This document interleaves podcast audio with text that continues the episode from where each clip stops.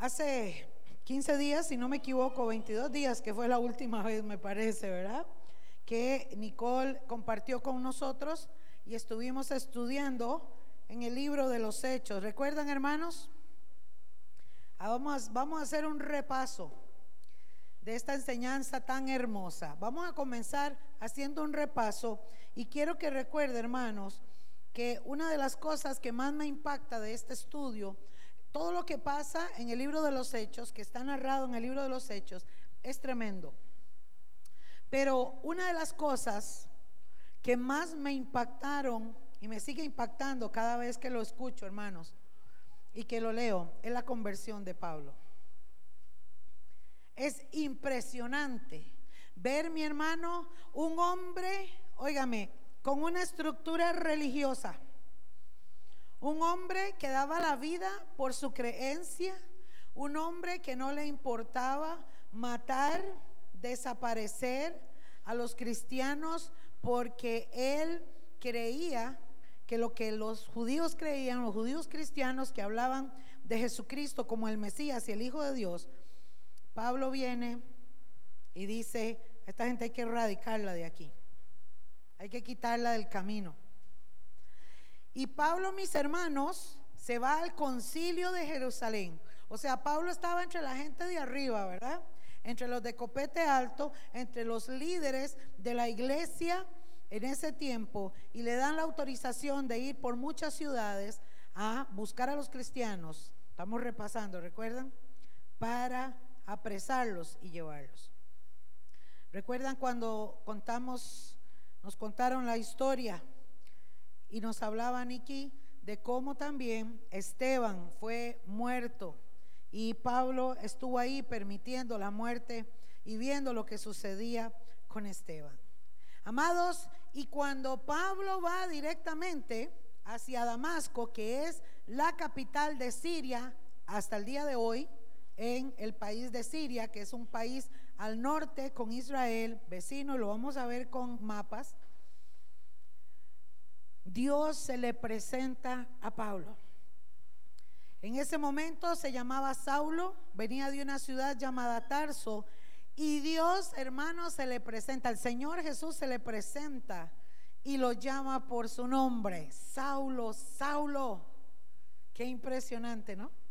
Qué impresionante escuchar probablemente, yo me puedo imaginar, hermanos, a Pablo contando su testimonio de esos testimonios que impactan vidas, de esos testimonios que, roban la atención, describiéndose quién fue él, quién era él y cómo Dios, cómo Jesús se le presenta y le habla audiblemente. Y está la luz que tiene, que queda ciego, deja de ver. Y el Señor le dice, Saulo, Saulo, ¿por qué me persigues? Hay dos cosas importantes en esta narración. Número uno, amados. Escuche esto. No hay corazón duro. No hay ningún un ser humano tan testarudo que no pueda ser moldeado, tocado y quebrantado por la palabra de Dios. No hay. Y número dos, cuando Dios, amados, habla y llama, aunque sea de las orejas, lo va a traer para que venga a cumplir su propósito. ¿Están conmigo? Cuando nosotros entendemos, amados, que Dios te llamó por tu nombre y decidió traerte y ha puesto una misión sobre ti,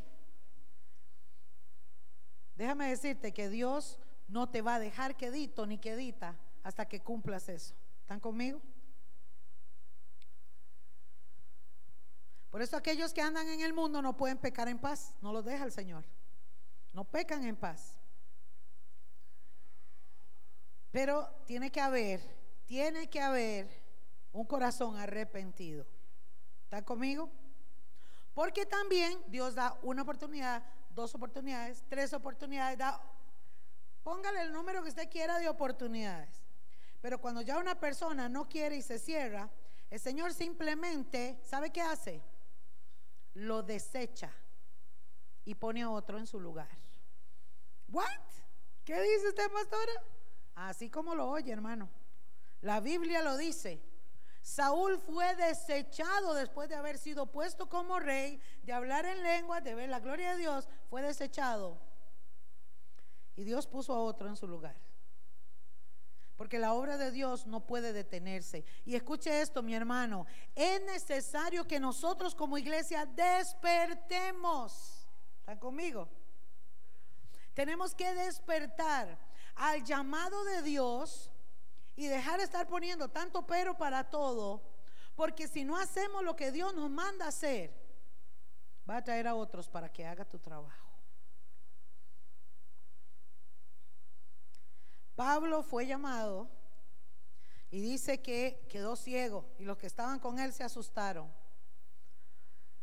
Y fue llevado a, una ciudad donde Dios le habla a Ananías y también le habla audiblemente, porque déjame decirte, mi hermano, que Dios no escoge a quién hablarle al oído, a quién no, no. Dios se revela al que le busca. ¿Están conmigo? Al que se somete, al que ora, el Señor dice, clama a mí y yo te responderé.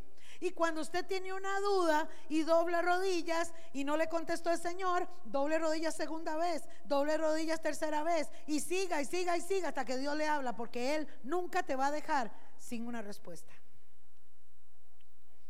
Ese es el Dios que yo conozco. Y Dios le dijo a Ananías, ve y ora por ese varón. ¿Qué? ¿Cómo voy a orar por ese hombre si viene más bien aquí a la ciudad a ver cómo nos detienen y nos llevan a todos presos? Y el Señor le dice, ve, porque a este hombre yo voy a usar para que lleve el Evangelio a un montón de lugares, ante reyes, ante gente importante. A este yo lo voy a escoger. Y le dijo el Señor, escuche, y le voy a enseñar el sufrimiento. Ay, ay, ay. El otro día compartía con el pastor Marito Piedra de que hay gente y cuando uno va a predicar a las iglesias, hermanos, eh, el otro día tuve una experiencia con una hermana que llegó y me dijo, ay, páseme esa unción, páseme esa unción y me tocaba los brazos. Y le digo yo, si quiere le paso con todo y pruebas que yo he tenido. Porque la gente cree, hermanos, que es que Dios a uno lo ve con una y tome este, sí le voy a dar y le voy a poner. Y uno anda, no, hermanos. El que quiere ser más grande en el reino de los cielos tiene que ser el más pequeño aquí en la tierra. Y ser el más pequeño aquí en la tierra, mi hermano, es estar siempre de rodillas reconociendo nuestra humildad, nuestra fragilidad y nuestra humanidad delante de aquel que todo lo puede y todo lo hace porque nosotros somos así chiquiticos. Todo lo hace Él. ¿Están conmigo? Pero hay un precio que pagar. ¿Cómo es eso, pastora? Si hay un precio que pagar. ¿Por qué? Porque Jesús dijo, en el mundo tendréis aflicción. Hermanos, y yo me pongo a pensar, ¿qué clase de evangelio han predicado por años? Y veo a tantos cristianos que apenas les llega una mala noticia, se echan a morir y empiezan a decretar, yo sé que Dios va a hacer el milagro y lo va a hacer y lo va a hacer. Y si no lo hace, ¿qué pasa con esos cristianos? ¿Se les tumbó la fe? El Señor le dijo a Pablo, yo lo voy a llevar a donde usted no se imagina, pero vas a sufrir.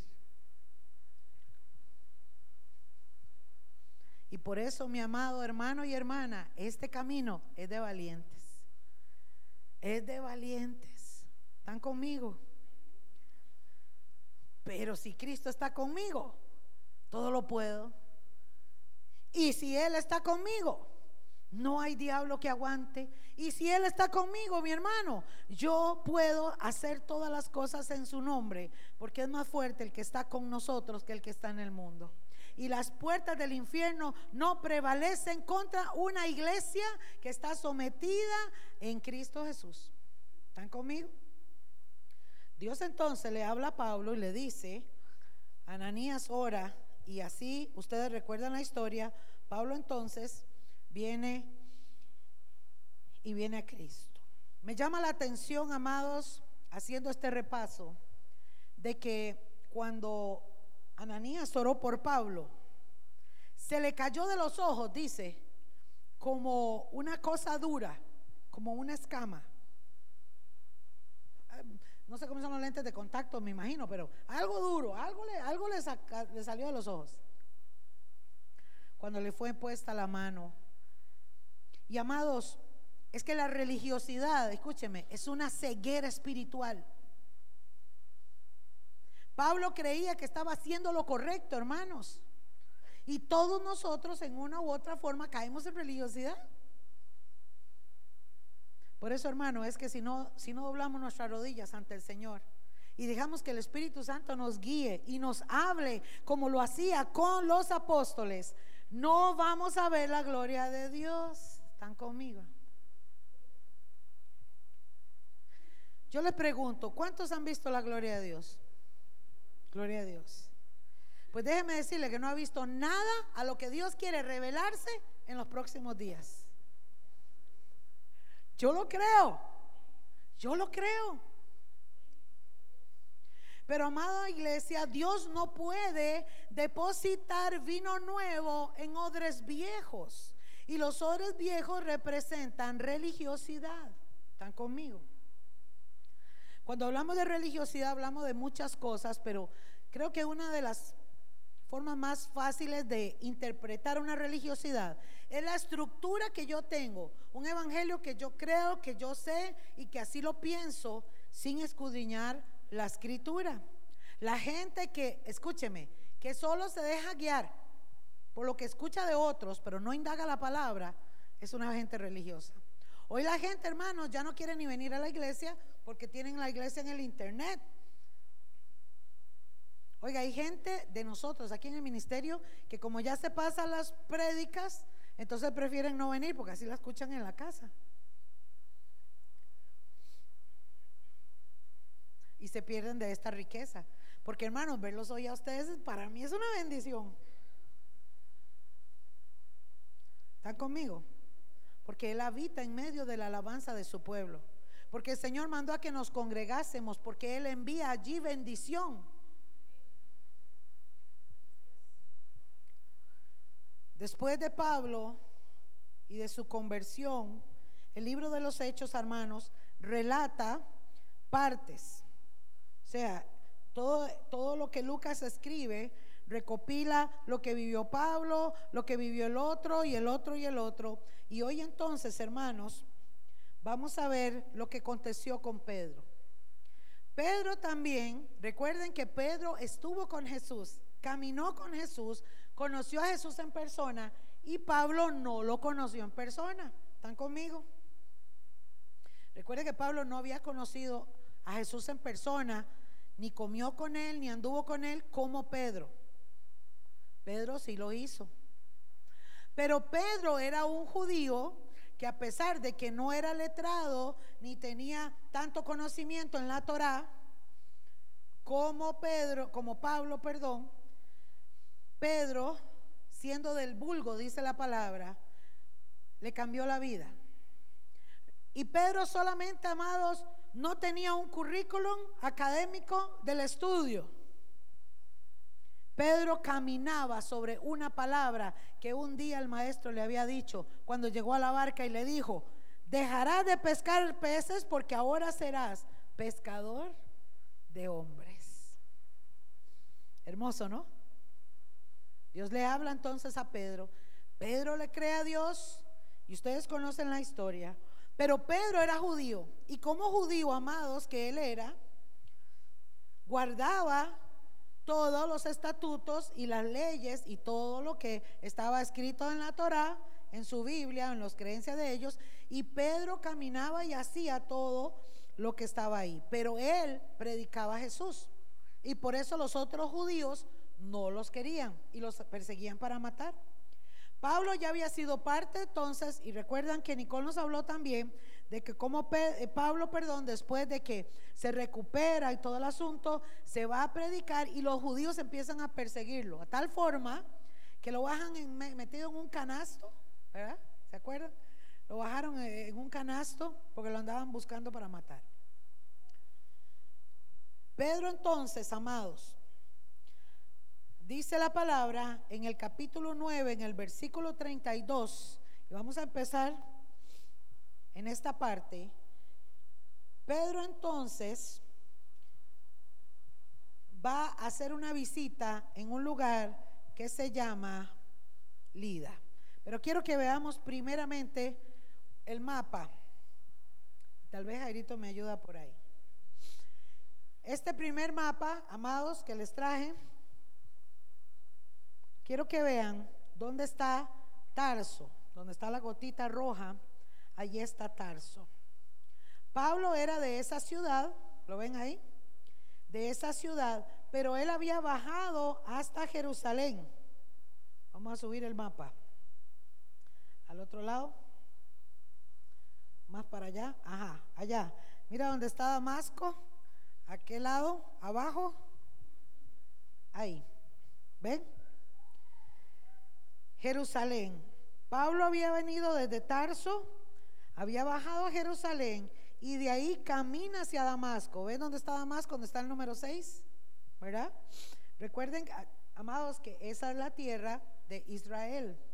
Entonces, Pablo era de Tarso, él vivía en aquella ciudad.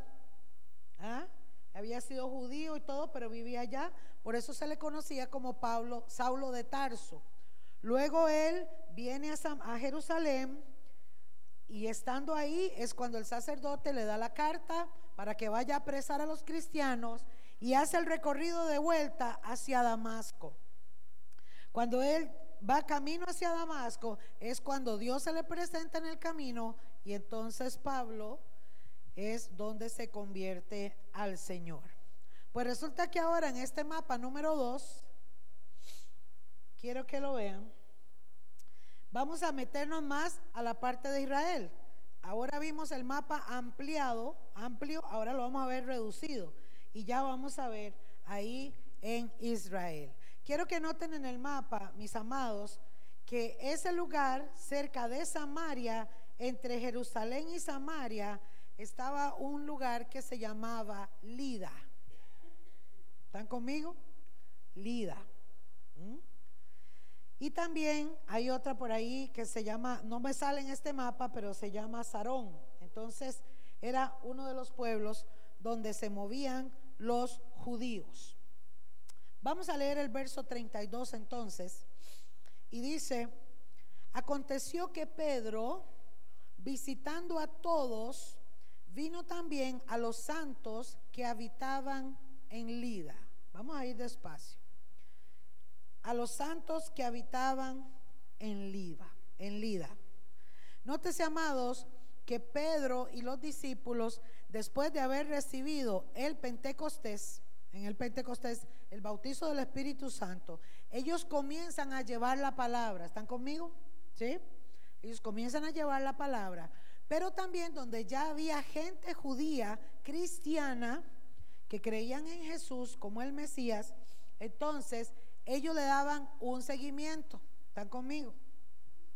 Porque déjenme decirle, amados, para los que tenemos corazón evangelista, que deberíamos tenerlo todos, cuando uno predica la palabra e invita a alguien, hay que darle un discipulado. Cuando una persona viene a Cristo, hay que darle un discipulado. No se puede soltar. Eso era lo que Pedro estaba haciendo aquí.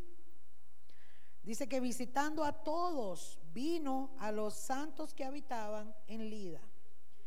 Y halló allí a uno que se llamaba Eneas, que hacía ocho años ¿Cuántos años? Que estaba en dónde? En cama. ¿Y qué tenía? ¿Era qué? Paralítico. Y le dijo Pedro, ojo a esto. Nada más Pedro vio el cuadro y le dice, Eneas, Jesucristo te sana. Levántate y haz tu cama. ¿Y qué pasó? Y enseguida se levantó. ¿Están conmigo, iglesia? Ojo, al cuadro. Solamente le dijo Pedro, Eneas, levántate. Jesucristo te sana. Haz tu cama. Voy a explicar esto de haz tu cama. En la cultura judía o en el Medio Oriente, ellos acostumbraban a dormir sobre las túnicas que andaban.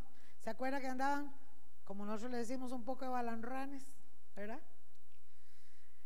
Ellos se ponían una, una vestimenta, encima otra túnica, encima otra túnica, y entonces, según cuenta la cultura de ellos, ellos se acostumbraban a dormir así. De hecho, nuestra hermana que está en el Medio Oriente nos cuenta que son pocas las camas, que allá no existen camas y colchones como nosotros.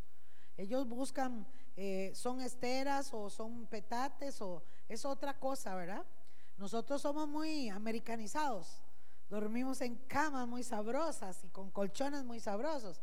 Y con el mínimo resorte ya está uno relinchando, ¿verdad? Pues esa gente, hermano, duermen. Yo cuando fui a Guatemala, en uno de mi viaje misionero, yo me sorprendí hace tantos años, hermanos, viendo que lo que tenían para dormir eran hamacas. Puro la isla de Gilligan con el capitán. O sea, yo decía, ¿cómo hacen para dar vuelta en una hamaca? Y cuando a uno le gusta dormir así, yo no sé ustedes, hermanos, pero a mí me gusta dormir así como, ¿verdad? Pobre mi amorcito, lo tiro por allá porque yo ocupo muy, mucho espacio. Y esa gente duerme en hamacas. Usted sabe lo que es pasar ocho horas en una misma posición. Bueno, Dios le da a cada uno lo que puede llevar, ¿verdad? El que no puede llevar cierta carga no se la da al Señor. Pero Pedro le dice a este hombre, Eneas, de una vez, Jesucristo te sana. Y lanza la palabra. Un hombre que le cree a Dios, un hombre que camina en lo que Dios le dio, un hombre lleno del Espíritu Santo, un hombre que hacía todo dirigido por el Espíritu Santo y solamente le dice, levántate y haz tu cama. En palabras ticas es, levántese de ese lecho, recoge esos chunches y váyase, porque usted está sano. Y dice la palabra que enseguida se levantó. Escuche esto, el verso 35. Y le vieron todos. ¿Quiénes? Todos los que habitaban en Lida y en Sarón, que era otra ciudad de ahí, los cuales se convirtieron al Señor. Vamos a poner otra vez el mapa 2, Jairito, por favor. Yo quiero que usted se transporte mentalmente conmigo hasta esa ciudad, hasta donde usted tenga imaginación. ¿ah? vieron al apóstol Pedro soltar una palabra a un hombre paralítico que tenía ocho años. Todo el mundo conocía en ese pueblito quién era. Yo creo que todos los pueblos, como el de nosotros, siempre hay gente, siempre hay personajes que todo el mundo conoce, ¿no? ¿Cierto? Por ejemplo, aquí en el pueblo de nosotros, el que le llaman huevo, ¿verdad? Es mi primo, es primo mío, todo el mundo lo conoce, ¿verdad? Todo el mundo sabe quién es huevo en el parque, ¿verdad? Y hay otros ahí, personajes también en cada pueblo. Este hombre, amados, todo el mundo conocía que tenía ocho años de estar en una cama postrado.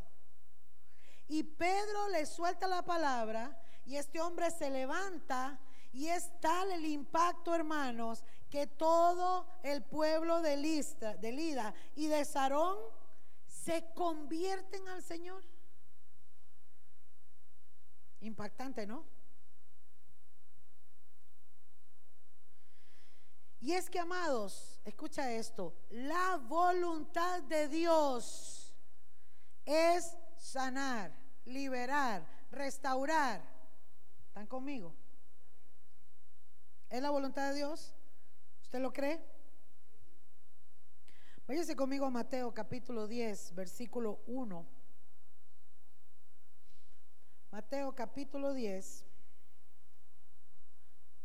versículo 1.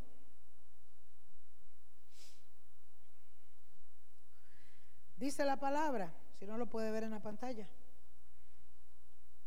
Oiga, el que está diciendo esto es Jesús. Dice, entonces llamando a sus doce discípulos, les dio autoridad. ¿Sobre qué? Sobre los espíritus inmundos. ¿Para qué? Vamos a ir despacio. Para que los echaran fuera. ¿Fuera de dónde? ¿De dónde hay que echar fuera los espíritus? Inmundos. ¿Qué creen ustedes? De los cuerpos humanos. ¿Dónde están metidos estos demonios? En los cuerpos humanos. ¿Cómo entran a los cuerpos humanos? Por medio del pecado. ¿Están conmigo?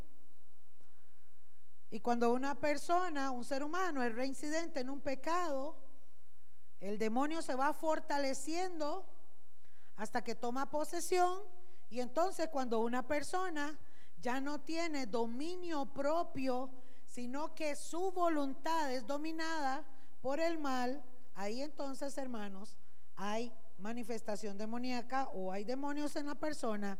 Y Jesús entonces le dice a los discípulos, les voy a dar autoridad sobre los espíritus inmundos. ¿ah? Para que los echen fuera. Y le agrega, y para sanar toda enfermedad. ¿Cuántas enfermedades? Todas. Y para sanar qué más? Toda qué? Dolencia. Vamos a entender la palabra. Enfermedad, podemos hablar de padecimientos, ¿no? Hay muchos padecimientos. Y dolencias, de, pues son otras también, ¿verdad? Yo no sé, chiquillos, cuando yo los cuando cumplí los 50 años me dijeron, pastora, ¿qué se siente tener 50? Y yo dije, ahí se siente todo. ¿Ah? Se van a reír, pero usted me viera cuando yo me levanto en la mañana. ¡Ay, ay, ay, ay! Hasta que ya me voy enderezando. ¿ah? Pero yo, yo, Yerlin, ¿sabe cuál es mi problema? Porque yo entiendo a mi hermana Janet, oye, tiene una operación, son otros 100 pesos. Pero ¿sabe por qué me pasa eso a mí? ¿Qué cree usted? Porque no hago ejercicios. ¿Se da cuenta? Es una dolencia que me la puedo quitar de encima, pero ¿ah? yo creo que por ahí vamos todos. ¿O será que me pasa solo a mí? ¿Ah? Bueno. Pero la palabra dice, mi gente linda, que nos dio autoridad, porque si usted es un discípulo de Dios, esta palabra es para usted, para sanar toda enfermedad y toda dolencia. Ahora, ve ahí mismo en Mateo 10, pero el versículo 7.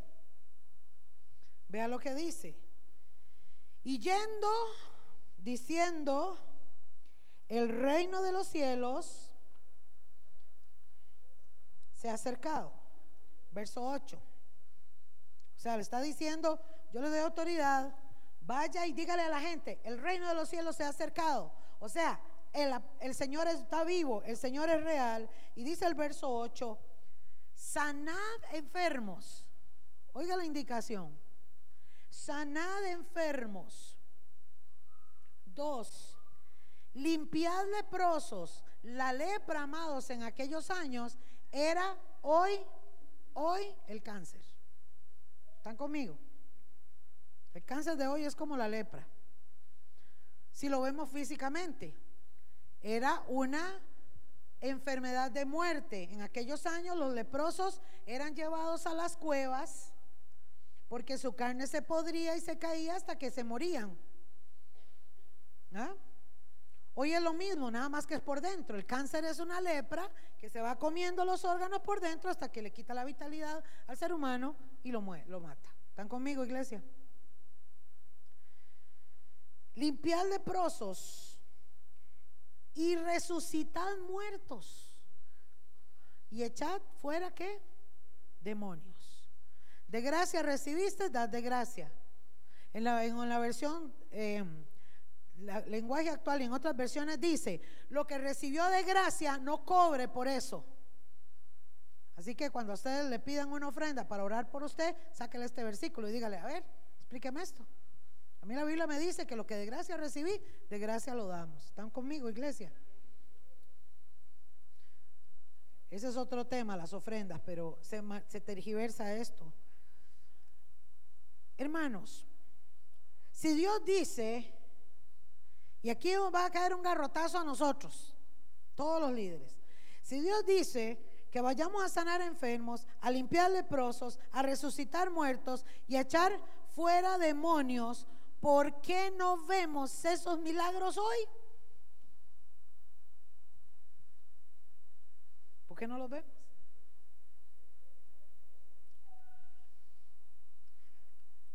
Esta pregunta, vea, me ha tenido rondando esta semana. Bueno, Señor, yo veo aquí a un Pedro que lanzó la palabra, no titubeó mucho. ¿Cierto o no? ¿Qué dijo Pedro nada más? Eneas, Jesucristo te sana, levántate. ¡Pum! Ocho años de enfermedad, de lo que fuera, se fue todo en, tres, en dos palabras. Jesucristo te sana, tres palabras. ¿Por qué nosotros no estamos viendo estos milagros hoy? Vamos a ver algunas cosas importantes que el Señor me mostró en la palabra. Mateo 17. Vamos a ir a Mateo, capítulo 17.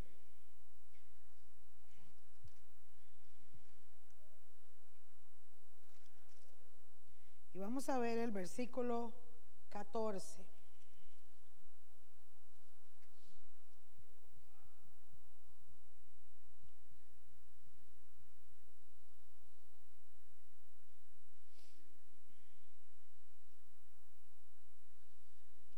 Vamos a ver este ejemplo.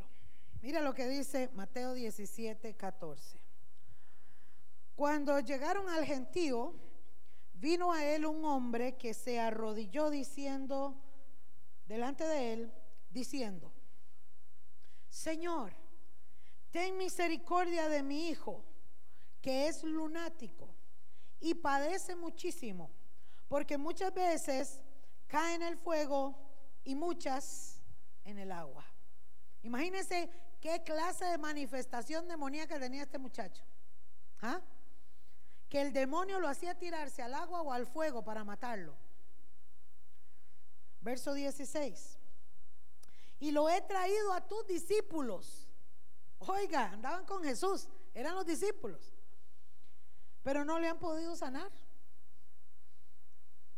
Pedro estaba entre esos. ¿Cierto?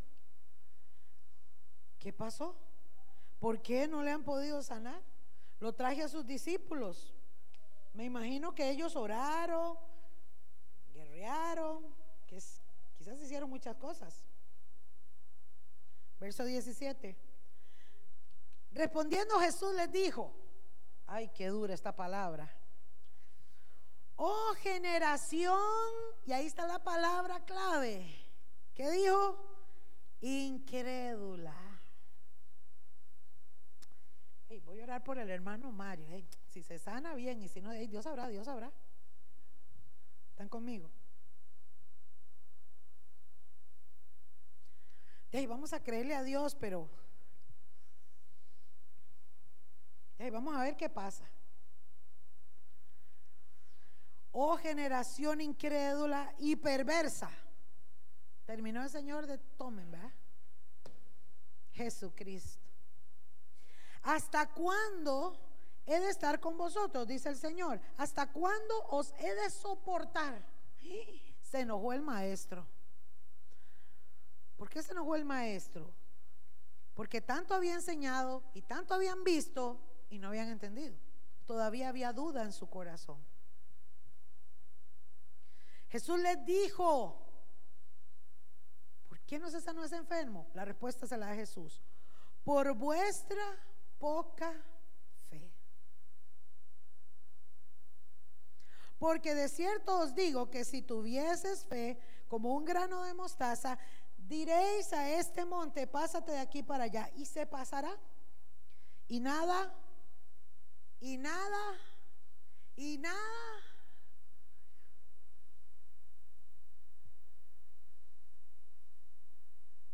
Qué garroteada. Qué confrontación. Vean mis hermanos, es que yo soy la primera. No me ven la cara que traigo hoy. yo así como Señor. Si tuviéramos fe como un grano y el Señor pone algo tan, tan simple como un grano, si tuviéramos fe como un grano de mostaza, diréis a este monte, pásate de aquí, pasa de allá, y se pasará. Y nada, nada será imposible. Y le agrega algo a ese demonio lunático que tenía ese chico. Pero este género no sale si no es que con ayuno y oración. Porque cuando el demonio está entronado, mi hermano, si no es con ayuno y oración, no sale. Dos cosas que necesitamos como pueblo de Dios para ver esos milagros, para que el pueblo en el que vivimos ahorita crea en el poder de Dios, iglesia. Es que necesitamos fe y echar fuera de nosotros la incredulidad. Pero ¿sabe qué creo, hermanos? He llegado a pensar que la gente cree que tener fe es pararse frente al demonio y le voy a hablar y se va a dar cuenta que yo tengo fe. No, no, no, no. Eso es emocionalismo. Y cuenta la, Biblia también, hermanos, que algunos lo hicieron y salieron desnudos. El diablo se burló. Porque les dijo, a Pablo yo conozco, pero ustedes quiénes son. ¿Están conmigo, iglesia? Porque la fe, escucha esto mi hermano y mi hermana, la fe viene por el oír. ¿Y el oír qué? La palabra de Dios. Somos tan pocos estudiosos y nos metemos tan poco en su palabra que conocemos muy poco a Dios y su poder y su propósito y su voluntad. ¿Están conmigo, iglesia?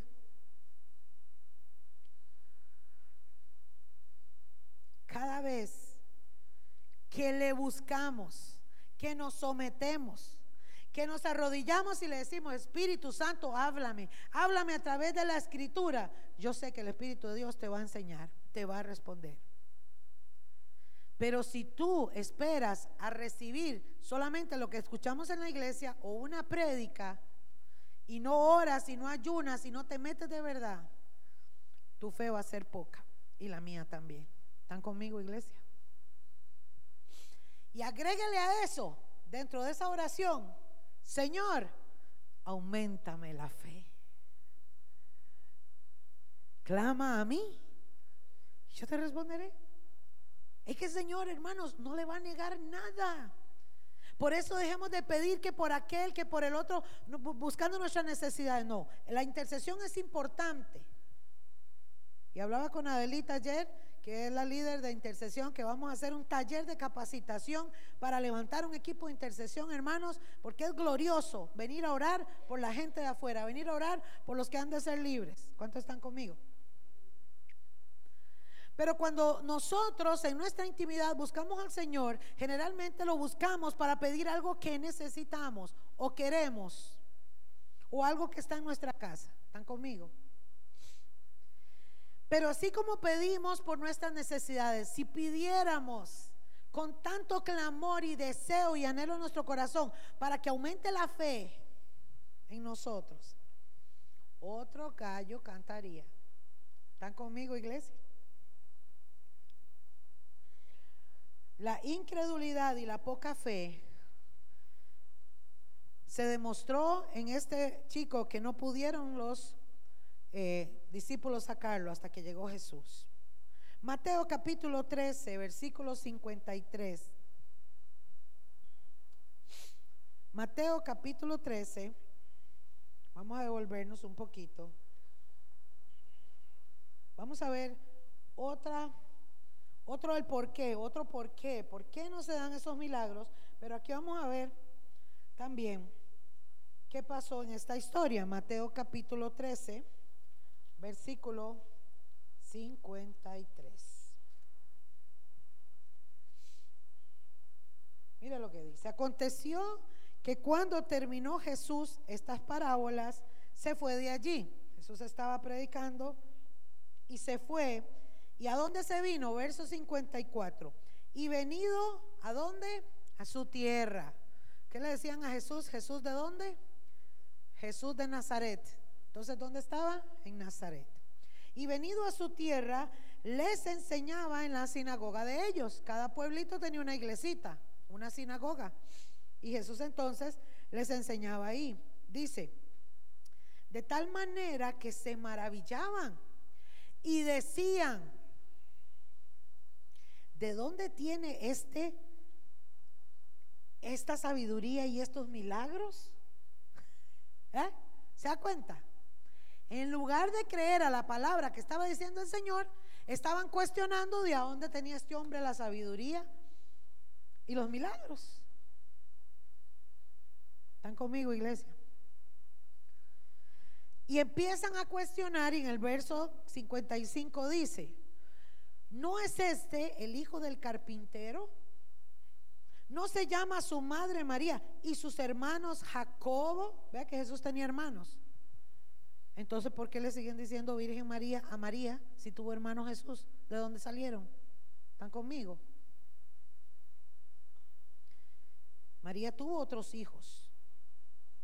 Sus hermanos, Jacobo, José, Simón y Judas. Y no es Judas el que sale, el, el que lo vendió, era otro Judas, ¿verdad? Entonces, no están, escuche, Verso 56. ¿No están todas sus hermanas con nosotros? Ah, caramba, si Jesús tenía un montón de hermanos. Sí, tenía varios hermanos. ¿Mm? ¿Qué le parece? Dice, ¿de dónde pues tiene este todas estas cosas? ¿Eh? ¿Se da cuenta?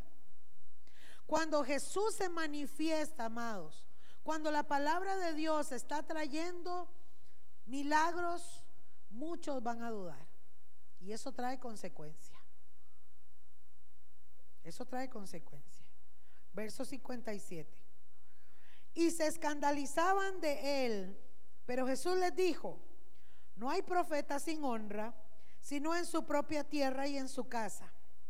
Y vea lo que dice el verso 58. Y no hizo allí muchos milagros. ¿A causa de qué? de la incredulidad de ellos. ¿Están conmigo? Ahora les voy a lanzar una buena. Yo puedo ir a orar por Juanito y puedo tener toda la fe del mundo, pero Juanito tiene que tener fe y creer que Dios puede sanarle. ¿Están conmigo? Porque la Biblia, la palabra de Dios son perlas y las perlas no se le echan a los cerdos, dice la palabra. Por eso, amados, es que hoy no hay tantos milagros, porque hay gente que está pasando necesidad, pero quieren el milagro, pero no al Dios de los milagros. Y cuando el Señor ve en el corazón del ser humano incredulidad, no va a hacer milagros. ¿Están conmigo? ¿Vamos entendiendo?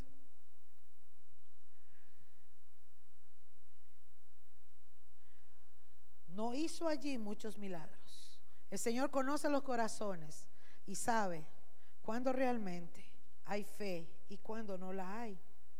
Por eso, mi amada hermosa iglesia, sin fe es imposible agradar a Dios. ¿Están conmigo? A eso le llamamos creerle a Dios. Cuando usted le cree a Dios, usted cree que hay un Dios, pero creerle a Dios es que usted crea su palabra. Yo lo creo, yo lo creo en mi corazón. Usted tiene convicción. ¿Está conmigo? Pero hay gente que su fe es tan baja que no tienen convicción. Simplemente están convencidos de que sí Dios existe, y usted se topa con gente y dice, no, yo creo en Dios, claro que sí, ah, sí, sí, yo tengo a Dios en mi corazón, pero realmente no le cree. No conocen su palabra, no conocen sus promesas, no conocen cuál es la voluntad de Dios. Vamos a ir al mapa 3 Y quiero que vayan conmigo a Mateo también ahí mismo, en el capítulo 11. Y aquí, mira qué responsabilidad, mis hermanos. Aquí vamos a ver ahora otro cuadro en la historia, otra cosa. Aquí hubieron muchos milagros. Aquí más bien fue al revés, hubo muchos milagros. Pero mira lo que dice en el verso 20, vamos a leerlo para dejar ahí un tirito. El mapa 3, ese es el 3, sí. Dice Mateo 11, 20. Entonces comenzó a reconvenir a las ciudades en las cuales había hecho muchos de sus milagros. Voy a repetirlo. Jesús entonces comenzó a reconvenir, a regañar, a a llamar la atención, ¿ok? Como, como decir, reconvenir es como decir, ojo lo que le va a pasar a esa ciudad, ojo lo que va a pasar ahí. Eso es lo que Jesús está diciendo. Comenzó a reconvenir a las ciudades en las cuales había hecho muchos de sus milagros, porque no se habían arrepentido. Dios en su misericordia también, amados, da incondicionalmente, hizo muchos milagros en esa ciudad. Dios es un Dios de oportunidades, pero esta gente viendo los milagros no se arrepintieron. ¿Están conmigo? Entonces, en el capítulo 21 dice, mira lo que dice, ay de ti Corazín, ay de ti Betsaida porque si en Tiro y en Sidón se hubieran hecho los milagros que, que han sido hechos en vosotras, en estas dos ciudades, Corazín y Bethsaida, tiempo a que se hubieran arrepentido en silicio y en ceniza. El Señor está diciendo, ay de ti Corazín, ay de ti Bethsaida. Vamos a ese mapa. Quiero enseñarles aquí. Jairito ahí me ayuda. Ahí está Corazín, aquí está Bethsaida y abajo está Capernaum. Capernaum, estas ciudades, y Genezaret, y Tiberias, recuerda cuando se le presentó a, Pedro, vea que el mar de Galilea es un mar que está dentro de esta tierra, es un mar, y muchas de esas ciudades están alrededor de ese mar. Entonces, el Señor había predicado y había hecho milagros en esas ciudades, en Corazín, en Bethsaida, en Capernaum, pero también en Tiro, está allá arriba el punto rojo. ¿Lo ven? Tiro. Ahí está, Tiro. Ahora póngame el siguiente mapa, mi amor, por favor. Vamos a bajar en, en esta otra figura, vamos a ver el otro mapa. Vamos a ver. Tiempo, no hay problema. Vamos entendiendo. Mira la palabra profética que Dios le está dando. Mi gente, que Dios le está dando a estas dos ciudades. Vea qué tremendo. El Señor está decretando una palabra y le dice, ay de ti, Corazín. ¿Ah? Recuerdan que el Señor había maldijo, había maldecido, maldijo una higuera, para decirlo bien, maldijo una higuera, porque no dio fruto. Ah, ¿cómo es eso? Que el Señor puede bendecir y maldecir, ¿sí? Él es Dios. ¿Ah? Él es Dios. Y la Biblia enseña muchísimo sobre esto. Hay de ti Corazín, hay de ti Beisaida, porque si en Tiro y en Sidón, y está hablando, óigame, allá está Tiro y arriba está Sidón. ¿Lo ven? Abajo es que Corazín quedó ahí medio borrado. El Señor está hablando de esas ciudades y le dice, si en Tiro y en Sidón se hubieran hecho los milagros que se hicieron en estas dos ciudades, se hubieran arrepentido en silicio y en ceniza. Amados, el silicio y la ceniza era una forma eh, de manifestación que hacían los judíos. Cada vez que un judío eh, se rasgaba los vestidos o hacía ayuno, ellos tenían la costumbre de agarrar ceniza y se la ponían en la cabeza, ¿verdad? Cuando la gente veía a algún judío que estaba en silicio se vestía con ropas de color oscura y se ponía ceniza, sabía que estaba en una penitencia, en un dolor, en un arrepentimiento. ¿Está conmigo? Era su forma de, eh, de demostrar arrepentimiento. Jesús está diciendo eso. Ay de ti, Corazín y Betsaida que con lo que ustedes vieron, lo que yo hice, era de que estuvieran arrepentidos en silicio y en ceniza. Pero dice el verso 22, por tanto os digo que el día del juicio, que en el día del juicio, oiga, será más tolerable el castigo para Tiro y para Sidón, que ahí no hubieron tantos milagros, porque eran incrédulos, que para vosotras. Tremenda palabra, ¿están conmigo? Y verso 23, y tú Capernaum, le suelta la palabra a la otra ciudad, que eres levantada hasta el cielo, hasta el Hades serás abatida, porque si en Sodoma me hubieran hecho, se hubieran hecho los milagros que han sido hechos en ti, habría permanecido hasta el día de hoy. Porque la gente creyó recibió su milagro, se fueron, siguieron sus vidas y se olvidaron de Dios. ¿Están conmigo? La Biblia cuenta, hermanos, que una vez Dios sanó a diez leprosos y solo uno se devolvió a darle las gracias. Porque la gente anda detrás de los panes y los peces. Entonces, dice el verso 24, por tanto os digo que en el día del juicio será más tolerable el castigo para la tierra de Sodoma que para ti. Y le lanza la palabra a Capernaum.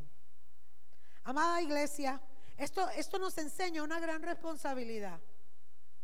Dios puede manifestarse, y ve el otro cuadro, puede manifestarse con muchos milagros. Pero el pueblo de Dios tiene que permanecer. El verdadero Hijo de Dios es aquel que recibe el milagro y es agradecido. Pero ¿sabe por qué Dios no sana a mucha gente? Porque sabe que se van a olvidar de Él.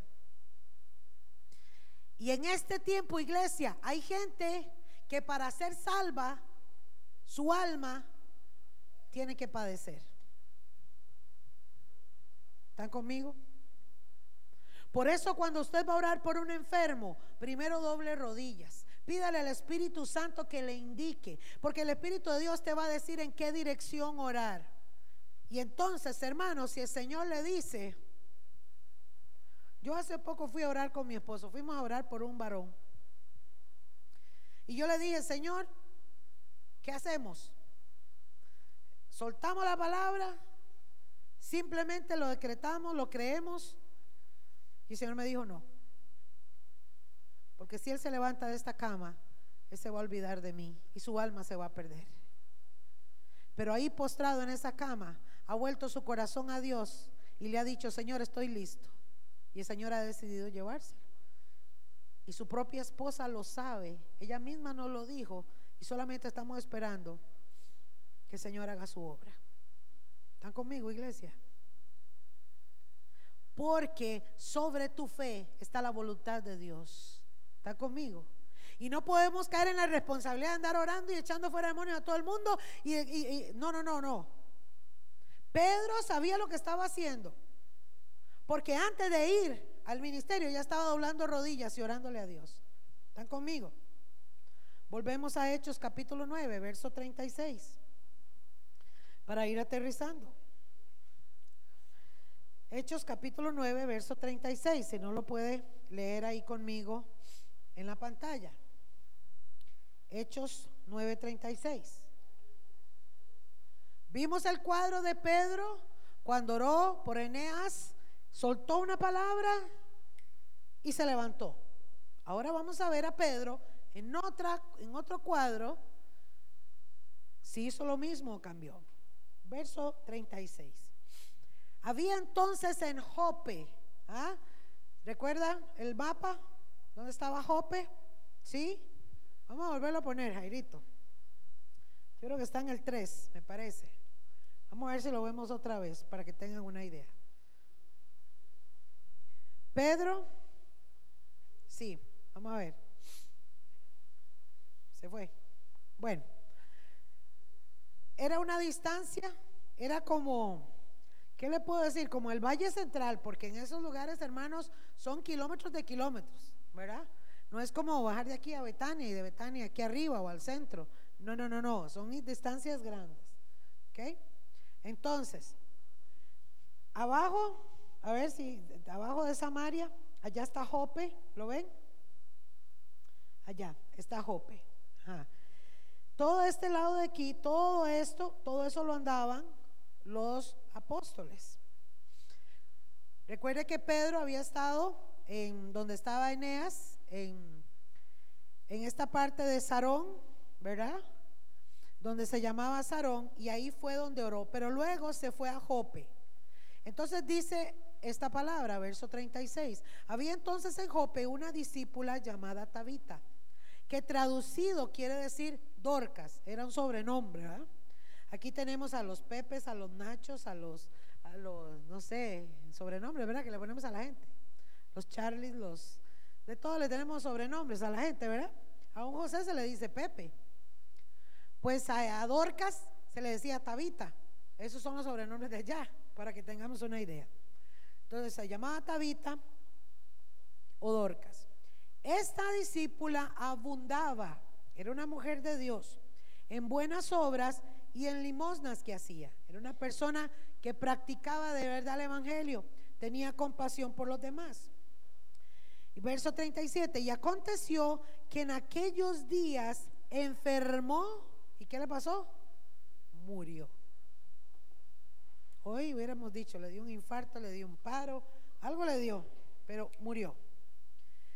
Después de ser lavada, la pusieron en una sala. En las costumbres judías, hermanos, cuando una persona muere, allá no, y en esos países todavía lo practican, allá no existen los féretros como nosotros. Aquí se paga un montón de plata, hacen una caja de madera, meten a el cuerpo de la persona que muere y lo entierran con toy caja. Ahí no. Ahí los agarran, los lavan. Por eso fue que el cuerpo de Jesús lo perfumaron, ¿recuerdan? Que las mujeres fueron, lo lavaron, lo perfumaron, lo envuelven en sábanas y luego lo dejan ahí uno o dos días, lo dejaban ahí y luego lo llevaban a enterrar. Entonces, a esta mujer le hicieron eso. La lavaron, dice, y la pusieron en una sala para que la gente seguro viniera a llorarla. Dice el verso 38. Y como Lida, que es ese lugar, el pueblo, estaba cerca de Jope, por eso les puse el mapa, ¿verdad? Los discípulos, oyendo que Pedro estaba en Jope, estaba allí, le enviaron dos hombres a rogarle y le dijeron, no tardes en venir a, a nosotros. Verso 39. Levantándose entonces Pedro, fue con ellos y cuando llegó, le llevaron a la sala donde le rodearon todas las viudas, llorando y mostrando las túnicas y los vestidos que Dorcas había hecho cuando estaba con ellas. Vea si Dorcas era tan linda, ¿verdad? Era segura de esas personas tan dadivosas, tan dulces, que le, a todas las que la lloraban, era porque las querían, la querían mucho. Era una buena mujer. Y Pedro entra y ve a todo el mundo, ¿verdad? con el violín afuera, como decimos los ticos. Y entonces, verso 40, sacando a todos de la sala, ¿qué hizo Pedro? ¿Qué dice su Biblia? Tiró la palabra, como lo hizo con Eneas. Estamos aprendiendo, iglesia. Qué bueno que usted vino esta noche, mi hermano. Porque esto es para usted y para mí. Gloria a Dios. Pedro se puso de rodillas y oró. Bueno, Señor, yo creo en tu poder. Sé que puedes levantarla, pero si me dices que no, pues no. Está conmigo. Pedro entonces oró. Y volviéndose al cuerpo, estoy segura de que el Espíritu Santo le dijo, éntrele. dijo, Tabita, levántate. Y ella abrió los ojos y al ver a Pedro se incorporó. Gloria a Dios. Ojo que la Biblia no dice que Pedro se arrodilló ante ella. No, se arrodilló y oró. Buscó a Dios. Pidió dirección. ¿Está conmigo, iglesia?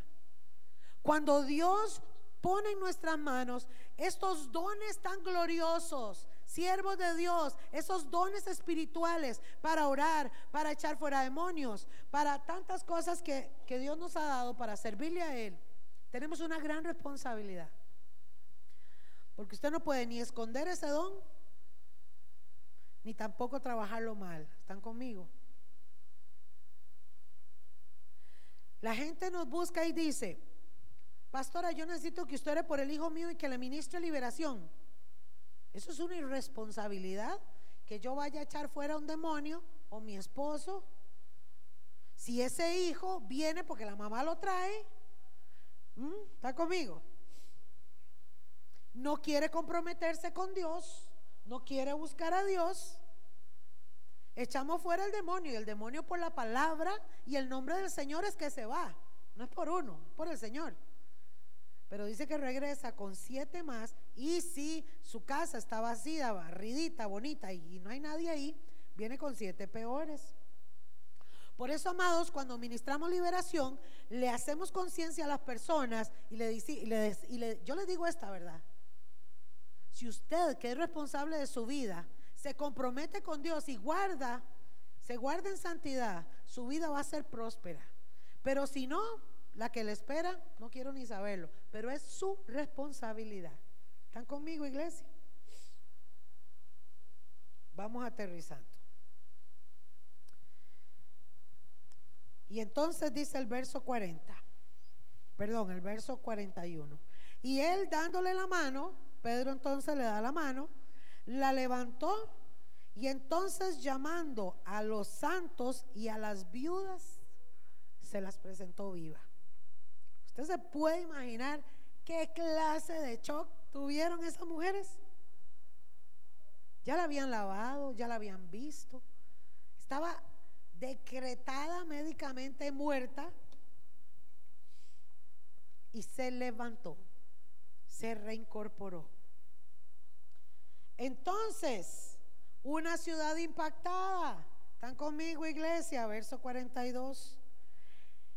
Esto fue notorio. ¿En dónde? En toda Jope, toda la ciudad de Jope, todo el pueblo. Y muchos creyeron en qué? En el Señor. Y aconteció que se quedó muchos días en Jope, en casa de un cierto Simón. Amada iglesia, hermano de mi corazón, ¿qué nos falta para ver milagros? ¿Qué nos falta para que este pueblo sea impactado por el poder de Dios? Ahí se las dejo. Yo solo sé, hermanos, que seguiré orando y pidiéndole a mi Señor que nos hable, que nos muestre. Porque yo sé que el tiempo que estamos aquí, mis hermanos, tenemos que marcar la diferencia. Si usted y yo estamos aquí y estamos en este lugar que se llama Santa Bárbara, aquí en este altito que se llama Betania, es porque Dios aquí nos tiene. Y nos tiene no solamente para venir a recibir palabra y gozarnos y alabar a Dios. Eso es importantísimo e indispensable. Nos tiene aquí, amada iglesia, para llevar su palabra para cumplir su mandamiento de llevar la palabra, orar por los enfermos. Y por eso, hermanos, es que necesitamos despertarnos como iglesia. ¿Están conmigo? Póngase sobre sus pies, por favor.